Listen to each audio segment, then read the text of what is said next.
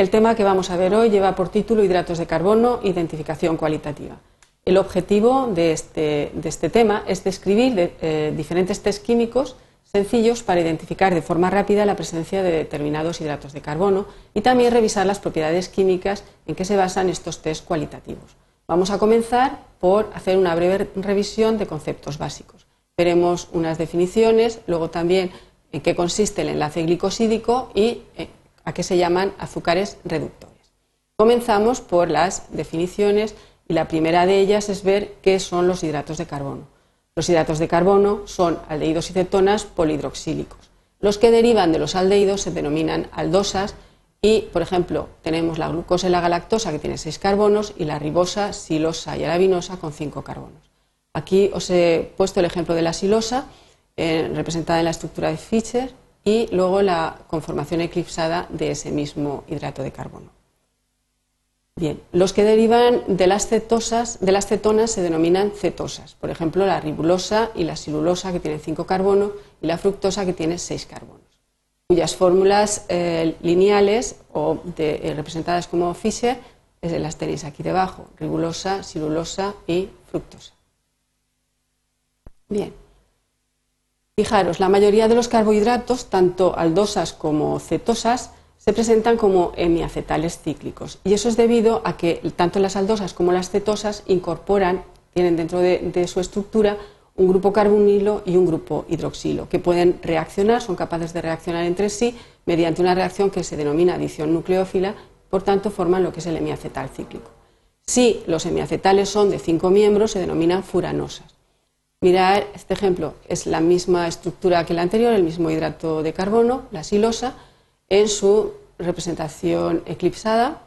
Fijaros que para que el grupo OH reaccione con el carbonilo mediante esta reacción que os hemos mencionado antes de adición nucleófila, es necesario que estén próximos. Eso requiere que haya un giro entre el carbono 3 y el carbono 4 para que el grupo OH esté cerca del grupo carbonilo, que es lo que podéis ver que ha ocurrido en esta secuencia.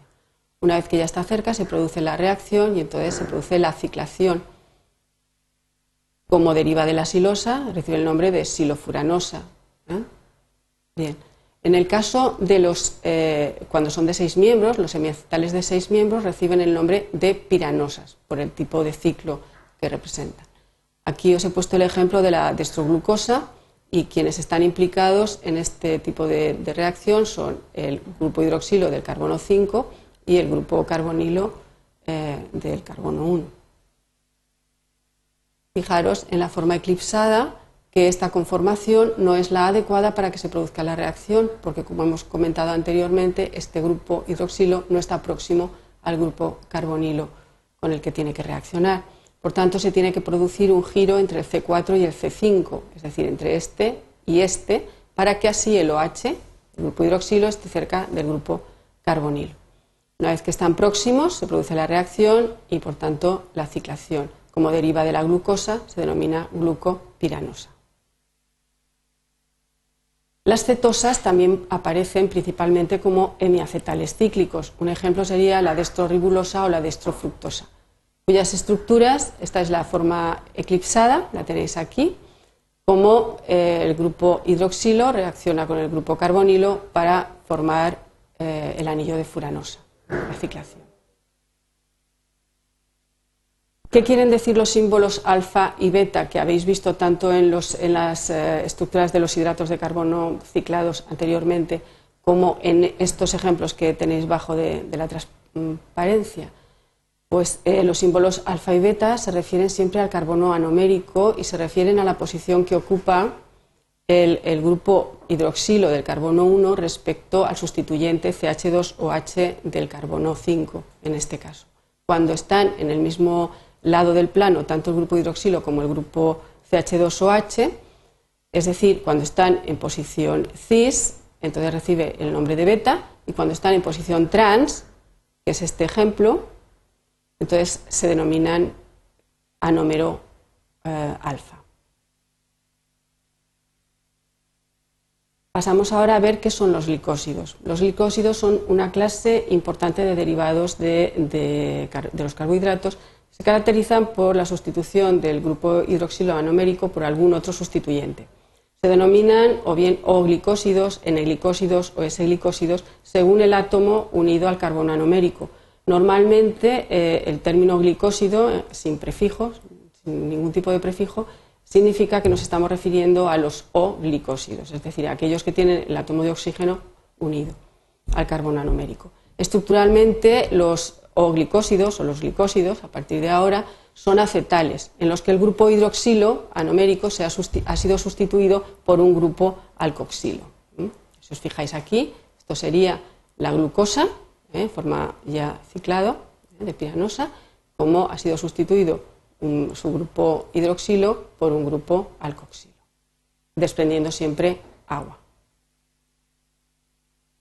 Bien, los disacáridos son carbohidratos en los que se unen dos monosacáridos mediante un enlace glicosídico. Los polisacáridos poseen muchas unidades de monosacáridos conectadas por uniones glicosídicas. La hidrólisis completa de esos disacáridos y polisacáridos rompe los enlaces glicosídicos liberando los monosacáridos. Aquí tenéis el ejemplo de la lactosa y aquí eso sería el enlace glicosídico. Bien, una vez visto esta revisión eh, breve de los eh, conceptos más básicos, vamos a entrar en lo que es la identificación de los carbohidratos. Vamos a tratar brevemente las técnicas de identificación y también test cualitativos. Las técnicas actuales para la determinación de la estructura química de los hidratos de carbono son esencialmente las mismas que las que eh, se emplean para otro cualquier tipo de compuestos. Los métodos instrumentales modernos son espectrometría de masas, espectroscopía de resonancia magnética nuclear e infrarroja y cuando la sustancia es desconocida, eh, cuando la sustancia desconocida es cristalina, entonces podemos emplear espectroscopía de difracción de rayos X. Pero antes de que existiera esta amplia disponibilidad de métodos instrumentales, la aproximación principal en la determinación de la estructura se basaba en una serie de reacciones y pruebas químicas. La respuesta de eh, una sustancia desconocida a diversos reactivos y procedimientos suministraba información sobre su estructura. Así pues, conviene que hagáis una breve revisión o repaso de alguna de las reacciones de los hidratos de carbono, por ejemplo, de hidrólisis, de deshidratación o las reacciones de oxidación que sufren. Ahora vamos a tratar eh, de lleno eh, una serie de test eh, por los que se llevan a cabo la identificación cualitativa de algunos carbohidratos. Sabéis que determinados carbohidratos pueden detectarse por esos tipos de test cualitativos que dependen principalmente de las diferencias en la estructura química. Los test que nosotros vamos a ver son el test de Mollis, el test de Balfour, el test de Selivanov y el test Vial. El test de Mollins está basado en el efecto que produce el ácido sulfúrico concentrado sobre eh, los carbohidratos. El ácido hidroliza a eh, cualquier enlace glicosídico que se encuentre presente, los deshidrata eh, a monosacáridos y deshidrata el monosacárido a su correspondiente derivado del furfural. Las pentosas pasan a furfural mientras que las hexosas forman hidroximetilfurfural. estos derivados condensan con el alfa-naftol y producen un color pardo negruzco por el que pueden ser identificados. El test de Balfour permite distinguir monosacáridos de disacáridos. Es muy similar al reactivo de Felling, que sabéis que es eh, ion o cation cúprico acomplejado con tartrato, o también al reactivo de Benedict, que es también eh, ion CO2 acomplejado con ion citrato. Bueno, pues el test de Balfour, en presencia de esos eh, cationes CO2 positivo, eh, lo que ocurre es que el grupo carbonilo de los monosacáridos se oxidan a ácidos, mientras que el, cation CO2 se reduce a óxido cuproso. Eso produce un precipitado de color rojo. Esta reacción también la producen los disacáridos que tengan carácter reductor, como por ejemplo eh, la lactosa, aunque sí que se produce de forma más lenta la puede producir si se encuentra con la suficiente, o sea, en medio ácido en suficiente concentración, porque entonces se produce la hidrólisis del disacárido, o bien eh, cuando se somete a tiempos prolongados de calentamiento. Aquí tenéis la reacción que, sufre eh, los monosacáridos en presencia del, eh, CO2, como pasa a, a, ácido, se oxida, mientras que el CO2 se reduce a CO. Así pues, este test lo dan siempre los azúcares reductores, que como mm, conoceréis son aquellos que eh, su grupo carbonilo es de aldehído, es decir, la dan siempre las aldosas y algunas cetosas si existe eh, en equilibrio con eh, la forma aldehídica. El test de Selivanov se basa en una reacción similar a la que tiene lugar en el test de Mollins. En medio ácido los monosacáridos se deshidratan dando lugar a derivados de furfural y los disacáridos se hidrolizan y se deshidratan. Los derivados del furfural entonces pueden interaccionar con el guayacol que, está presente en el reactivo de Selivanov y forman un complejo de color rojo. Se puede distinguir, este test permite distinguir entre cetosas como la fructosa y las aldosas como la glucosa, ya que la reacción es mucho más rápido en las cetosas que en las aldosas.